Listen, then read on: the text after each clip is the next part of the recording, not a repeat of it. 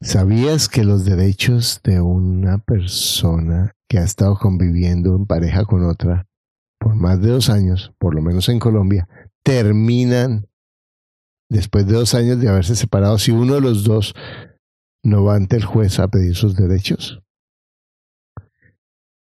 Hoy tenemos a la doctora Amparo Quintero, que es la notario sexta del Círculo de Bogotá, y nos habla de algunos aspectos y consejos prácticos que muchas personas pasamos por encima y que después se nos convierte en un problema con nuestras propiedades o con la eh, transición de nuestros derechos. Nos da ideas, consejos eh, y nos abre los ojos sobre aspectos que pueden ser válidos en cualquier país de América Latina porque tenemos en todos el código de Napoleón, el código francés, que eh, nos sirve a todos. Amparito Quintero nos da unos consejos extraordinarios que espero que los disfrutes. Hola, mi nombre es Fran Jaramillo, tengo 45 años, trabajo en construcción y he crecido escuchando ingresos reales con bienes raíces. Disfruta de este episodio. Para invertir mejor estás en Ingresos Reales con Bienes Raíces con Carlos Devis lo bueno, lo malo y lo feo de la inversión inmobiliaria, directamente de quienes lo hacen todos los días. Regístrate gratis en carlosdevis.com y recibe nuestro informe gratuito de 7 verdades que tú crees que no te dejan crecer tu patrimonio. Ahora vamos al punto con Carlos Devis.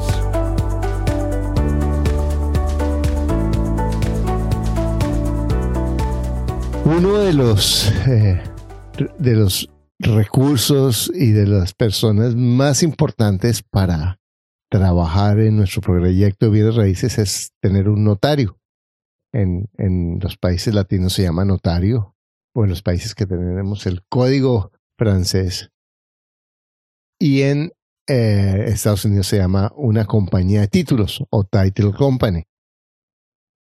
Los notarios en cada país tienen sus matices, sus leyes, sus, sus reglas puntuales, pero los conceptos básicos son muy parecidos. Por eso me he permitido hoy invitar a una eh, abogada y notario muy, muy, muy importante porque tiene una carrera muy larga eh, em, y es muy influyente dentro del, sector de notarios en Colombia y para que nos, ilustre. Y ella además es, una amiga mía, colega, ella estudió conmigo en el Externado de Colombia, fuimos amigos cuando estábamos en, la, en la universidad y ella ha mantenido su carrera em, muy próspera muy brillante y hoy nos va a, la tenemos en nuestro programa. Muy buenos días, Amparito, ¿en dónde estás tú? Buenos días, Carlos. Me encuentro disfrutando de un hermoso paisaje en Cartagena, Colombia. Bueno, cuéntanos un poquito, Amparito, de tu, de tu, de tu eh, formación profesional, un, un poquito de, de, lo que tú has hecho para que te conozcan. Eh, yo soy yo, como tú lo has dicho ahora, soy abogada de la Universidad Externado de Colombia. Tuve el privilegio de ser tu compañera, disfrutar de tu amistad, de tu sinceridad, de tu transparencia y, por supuesto, de tu inteligencia. Eh, después de eso ingresé a la Oficina de Registro de Instrumentos Públicos de Bogotá a trabajar ahí con en la Superintendencia de Notario y Registro con posterioridad y fui, llegué a ocupar el cargo de Superintendente Nacional de Notariado y Registro. También trabajé en otras entidades del Estado, como la Superintendencia de Industria y Comercio, en la Superintendencia de Sociedades, en la Superintendencia Financiera. Y finalmente me presenté al concurso público de notarios y hace 10 años eh, estoy como notaria cesta de Bogotá, como quiera que logré pasar ese examen de conocimientos que es bastante estricto y por supuesto durante estos 10 años pues tengo la experiencia en el campo notarial que también fue el producto de mi conocimiento en la Superintendencia de Notaría de Registro y en la Oficina de Instrumentos Públicos.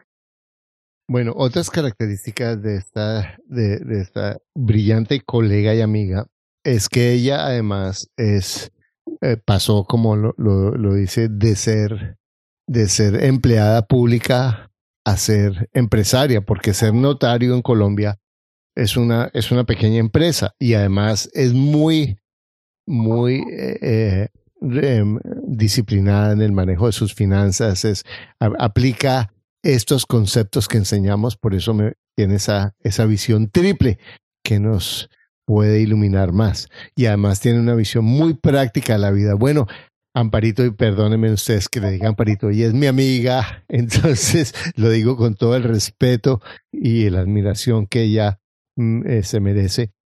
Eh, cuéntanos un poco eh, cómo, una, desde el punto de vista de la notaría, cuáles son los errores más frecuentes que tú ves en las personas cuando van a hacer las escrituras, errores que les cuestan dinero, que les cuestan eh, tiempo, que les cuestan problemas.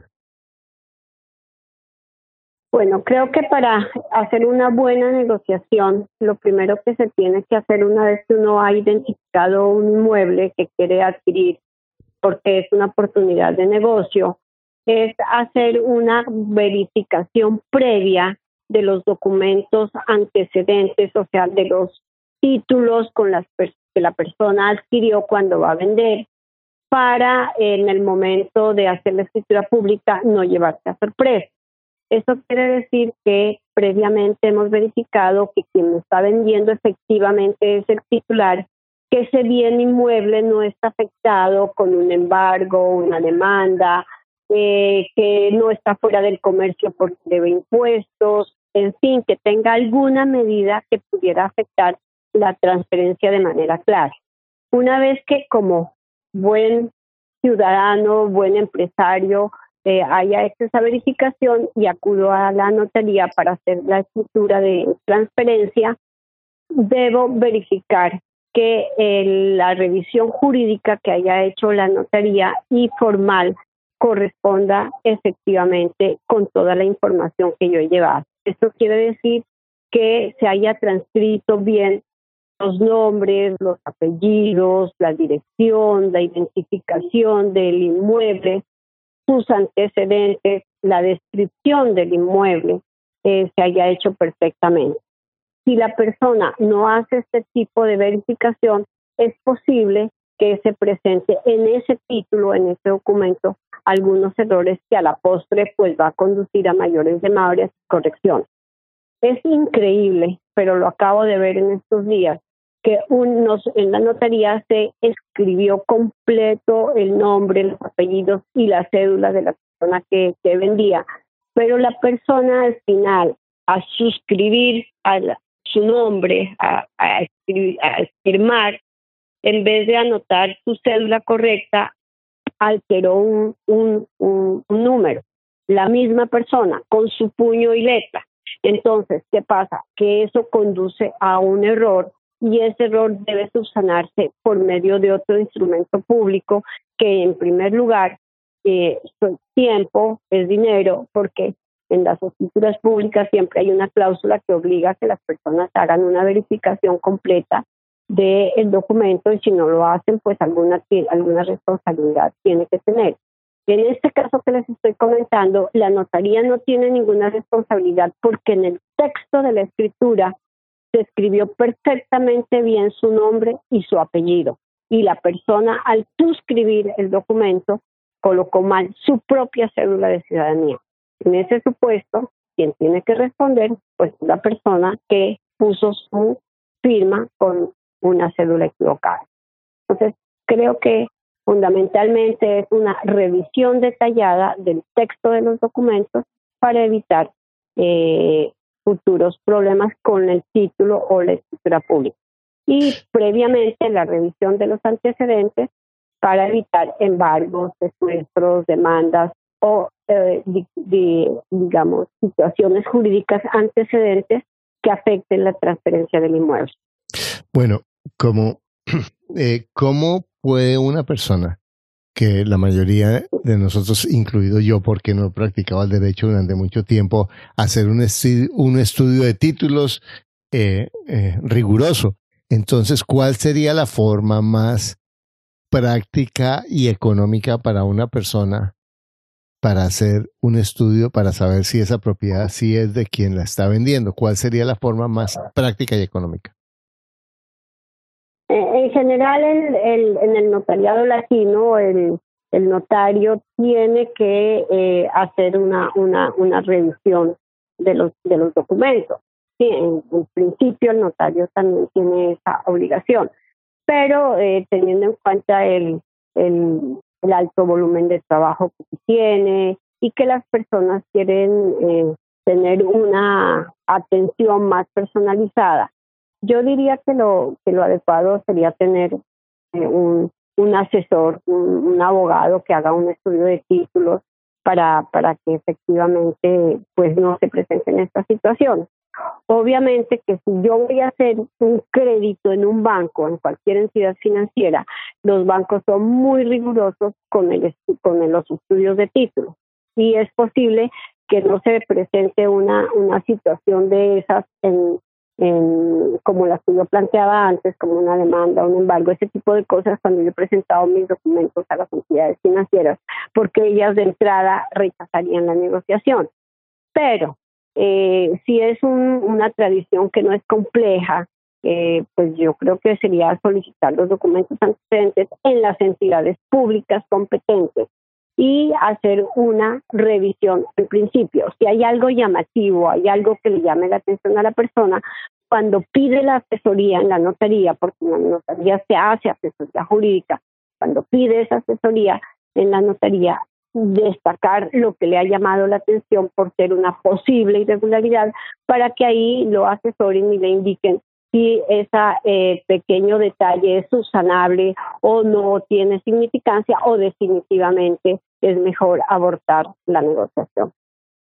Sí, entonces en ese caso, los, y a mí me pasó aquí en una operación tratando de comprar una propiedad hace unas semanas en las que el, el prestamista, el lender, que era eh, un, un, lender privado, una empresa privada que hay aquí en Estados Unidos, para, me salvó de un problema porque descubrió un problema que la propiedad tenía en el título que, que yo no había visto y como ellos realmente van a poner su plata y son muy, saben mucho más que yo, pues me salvaron el dinero, no me dieron el préstamo por fortuna porque, porque ellos, ellos están cuidando su plata más que la mía, ¿no?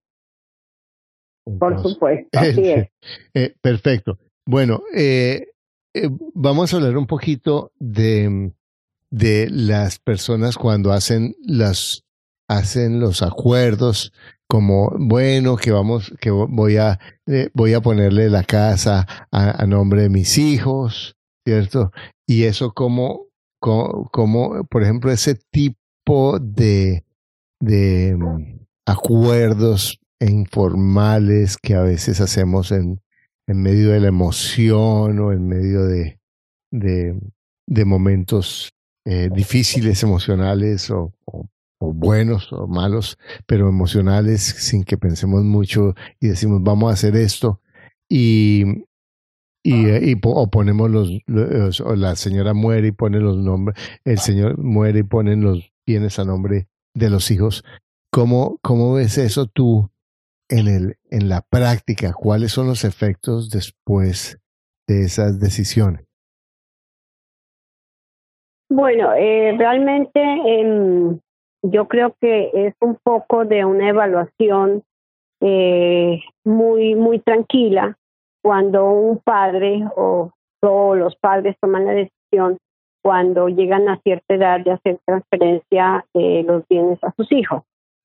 Eso tendría sentido si eh, yo hago un análisis de tipo tributario y verifico que es mucho más económico para mis herederos eh, eh, adquirir los inmuebles en vida o hacer la transferencia en vida o a esperar a que se haga la sucesión.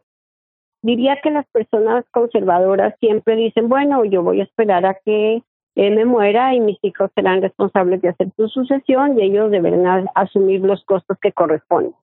Diría que esa es, por supuesto, una posición respetable, pero hay otra que también lo es, y es que dicen en vida a esta edad no pienso hacer un más movimiento de los bienes que tengo, o es el único bien que tengo, y en consecuencia, eh, para evitar que mis hijos el día de mañana tengan dificultades tributarias o que sea más compleja hacer una sucesión que hacer la transferencia hoy, la voy a hacer la transferencia.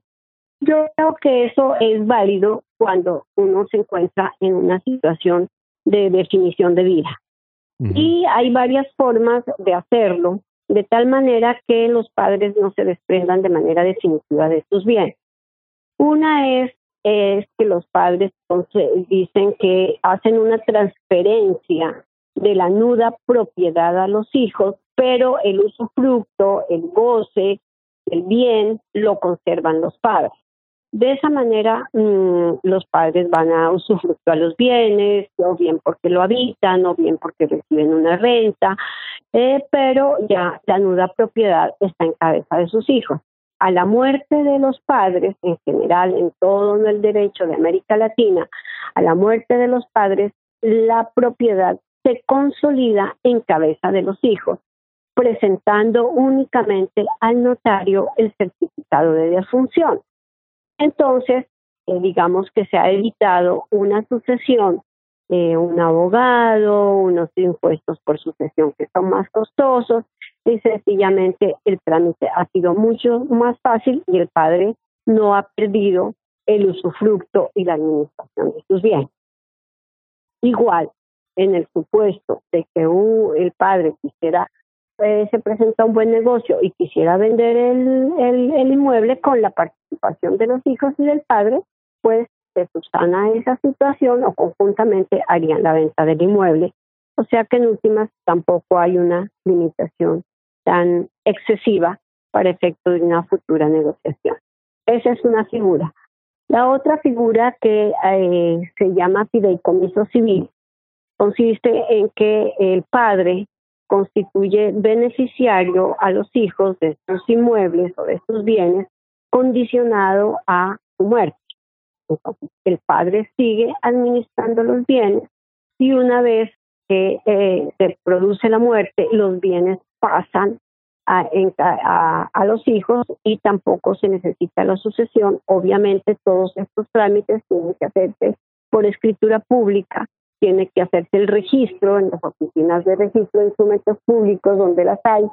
Y em, digamos son procedimientos que hoy se utilizan muchísimo, por lo menos en Colombia, porque eh, son unos trámites mucho más fáciles, desde el punto de, vista tributario son más benignos hacerlos y, pues en fin también se evita a futuro que los hijos tengan dificultades entre hermanos o cuando no se tiene herederos obligatorios también es una buena opción porque eso se, se deja en cabeza de quien la persona quiera eh, dejarle el, bien como herencia. Entonces, pues son unas opciones que son bastante válidas, son seguras y que mm, en el momento en que se quiera eh, cambiar la situación se, se, se debe hacer obviamente contando con el, mm, la participación de los hijos o de quien se haya beneficiado de esta situación jurídica.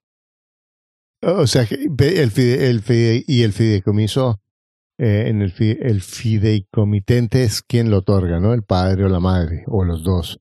Sí, sí el, el, el, padre, la madre o los dos, exactamente. Y ellos siguen administrando el, el bien y pasa al, al, al hijo o al heredero o a quien ellos hayan designado al momento en que se cumpla la condición. Y entonces eh, puede ser la muerte o también puede ser que el hijo llegue a la mayoría de, edad o que cumpla una se case, eh, termine una, profesión, en fin, hay muchas condiciones. No solo la no solo está condicionado a la muerte, sino a otras condiciones. Y ahí, por ejemplo, y ahí se se decide eh, eh, yo quiero dejarle a fulanito, a sutanita, a sutanito, y se hace un porcentaje de ese fideicomiso o, o, unos o se elige de ese fideicomiso que es para quién como es como una especie de ah, testamento en vida. Sí sí perfectamente se puede eh, hacer el fideicomiso en favor de una de dos de tres personas e indicar los porcentajes en los cuales se se quiere hacer la adjudicación o sencillamente a una sola persona eso ya es autonomía de la voluntad Ajá. Bueno, vamos a hablar un poquito, y eso pues será en cada país. hablar, hace unos meses hicimos un podcast sobre el fideicomiso en México, entonces en cada país tiene su, sus propias estructuras legales, sus propias características para que tú lo averigües, pero en realidad es la misma figura. Y ese fideicomiso civil sí lo ha habido en varios países, ¿cierto? Eh, eh, eh, es, una... sí, sí, sí, sí. Es que las, las, las figuras básicas de, de existen en toda América Latina porque prácticamente que pues primero es el derecho latino, eh, segundo es el derecho de Andrés Bello, que se puso casi en toda América Latina, o México, eh, Argentina, Perú, Ecuador. Entonces es muy amplia eh, la influencia que tuvo Andrés Bello en América Latina y las instituciones prácticamente pues, con sus variaciones y ajustes eh, correspondientes a cada legislación. Y eso es lo que en Estados Unidos o en el derecho sajón se llama el trust, que es realmente un, un fideicomiso que, se utiliza muchísimo también con esas mismas características que estamos mencionando. Bueno, vamos a hablar un poquito desde de la pareja porque y ahora hay muchas personas que están en su relación y duran años y no se casan. Entonces, eh, ¿cuáles, eh, eh, como hablemos un poquito en cada país, los derechos dependen de lo que diga la ley, pero hablemos un poquito de la separación o cómo hacer para que una pareja tenga legalmente o esos derechos de, conyugales eh, con respecto a la sociedad a la, sociedad patrimonial? Bueno, creo que eh, no sé si en todos los países de América Latina exista una institución muy importante que en Colombia está hace unos 15 o 20 años, es relativamente reciente, que se llama en Colombia la Unión Marital de Hecho. Eso quiere decir que después de haber convivido con una pareja más de dos años, surge inmediatamente una cosa, una figura jurídica que en Colombia se llama sociedad patrimonial de hecho. Quiere decir que después de dos años de haber convivido, la ley supone, considera que ahí nació una comunidad de bienes y que en consecuencia todos los bienes pertenecen a, pertenecen a la sociedad conyugal que se ha constituido. Pero antiguamente, antes que eso existiera y en el supuesto de que esta institución no estuviera prevista en los otros países de América Latina, se consideraba que se podía constituir una sociedad civil, una sociedad civil, ¿sí? en el cual se consideraba que cada uno de los cónyuges, pues, con los dos constituían una sociedad para definir que todos los bienes pertenecían a ellos y que la administración también era común entre los dos.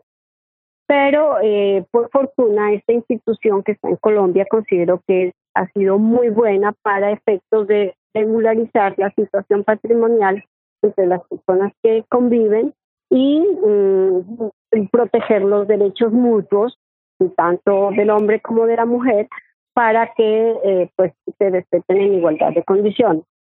También en Colombia existe una figura muy interesante que eh, se llama la afectación a vivienda familiar. ¿Eso qué quiere decir? Que si uno tiene un inmueble y, y eh, la pareja lo puede afectar a vivienda familiar y ese bien queda por fuera del comercio, o sea que es inembargable, no se embarga, y ninguno de los dos lo puede vender independientemente, sino que para vender el inmueble el señor necesita la autorización de su señora y así entre, mutuamente. Entonces son figuras que son muy interesantes, que son nuevas pero que en últimas lo que busca es proteger el patrimonio de la pareja y el patrimonio familiar también. Así que eh, en, el supuesto de que no existan estas instituciones en estos países, es importante que se acuda a una notaría, se constituya una sociedad de tipo civil donde cada uno haga su aporte eh, de los bienes sociales que se tienen y puedan hacer la administración de conjunto. Mm, eso lo diría así en términos genéricos porque la verdad desconozco a profundidad cómo funcione esta situación. Pero, pero, pero en la vida eh, práctica, la mayoría de las personas no van a ir a hacer una sociedad civil. Entonces, si la señora eh, quiere eh, su derecho sobre, sobre su sociedad de hecho, o el señor sobre la señora, sobre una propiedad que han adquirido dentro de esta convivencia, como yo voy al, notario y digo, mira, yo pues yo, yo quiero eh, comprar esta propiedad con afectación y vivo con esta persona y solamente la afirmación es suficiente o necesito algún requisito para, para que tú sepas que realmente yo sí estoy viviendo con esa persona. Sí, en, en Colombia, como te digo, basta que ellos afirmen basta que los dos afirmen. Nosotros tenemos una, una unión marital de hecho hace dos años y en consecuencia pues ha surgido una sociedad patrimonial y estos son nuestros bienes y queremos hacer liquidación de la sociedad patrimonial. Listo, la hacen. ¿sí? O, o sencillamente hacen la declaración que tienen la, la, la, unión marital de hecho y con la unión marital de hecho a los dos años ya surge la sociedad patrimonial.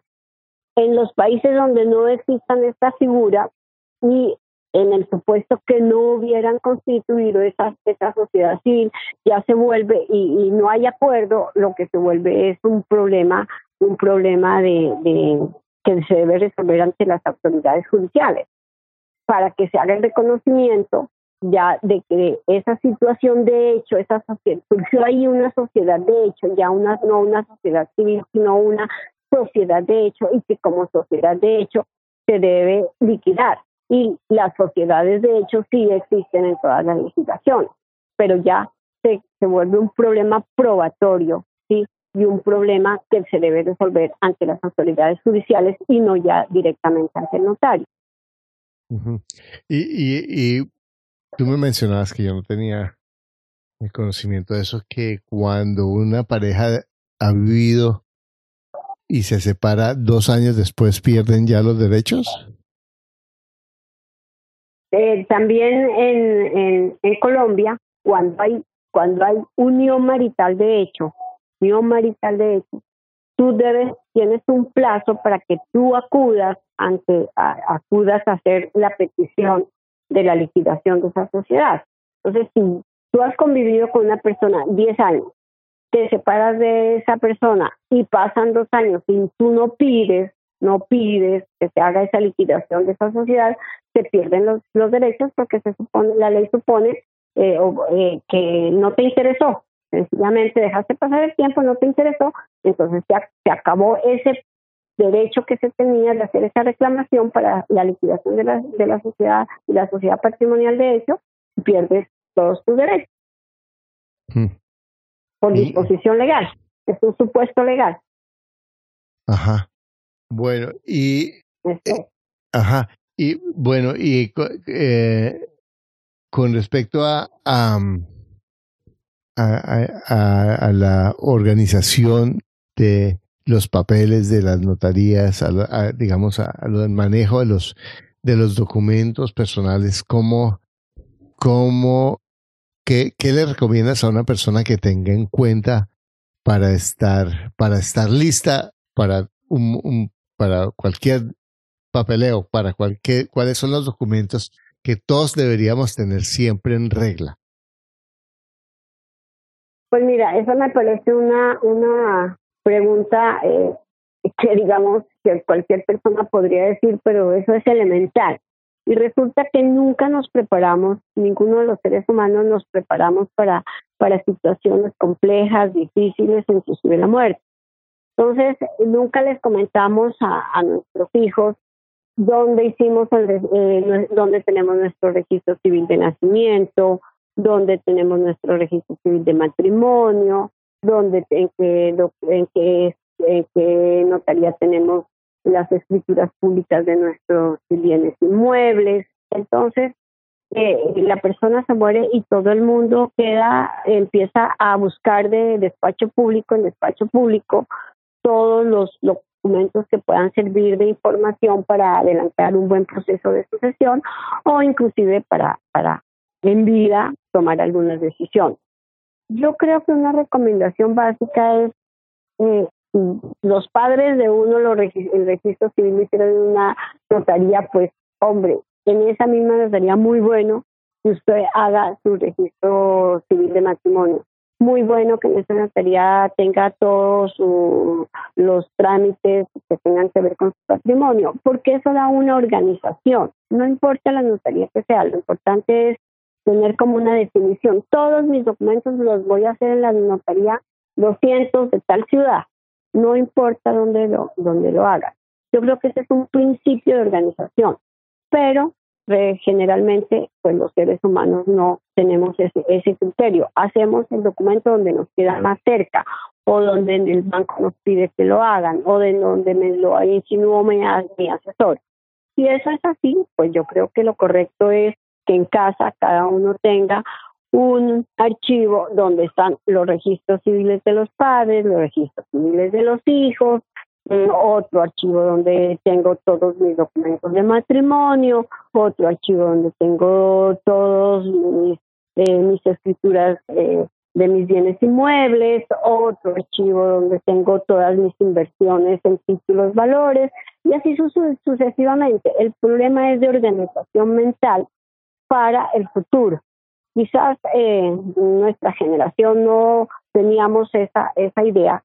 Hoy la gente de hoy es mucho más organizada y quizás ellos sí entienden la importancia de que eh, tener las cosas de esa manera organizadas, pero bueno, los que ya estamos en el sexto piso, ya es hora de que empecemos a trabajar de esa manera porque la vida pasa y los años no perdonan. Así, es toca pensar en el futuro necesariamente. Amparito, eh, yo aquí en Estados Unidos estamos, yo, yo ya compro propiedades, por lo menos firmo los contratos de compraventa, los contratos de las reformas de los contratos en forma electrónica. ¿Eso ya es válido en Colombia o no? pues eh, la, la, evolución en Colombia a nivel de las notarías pues ha sido muy, muy importante.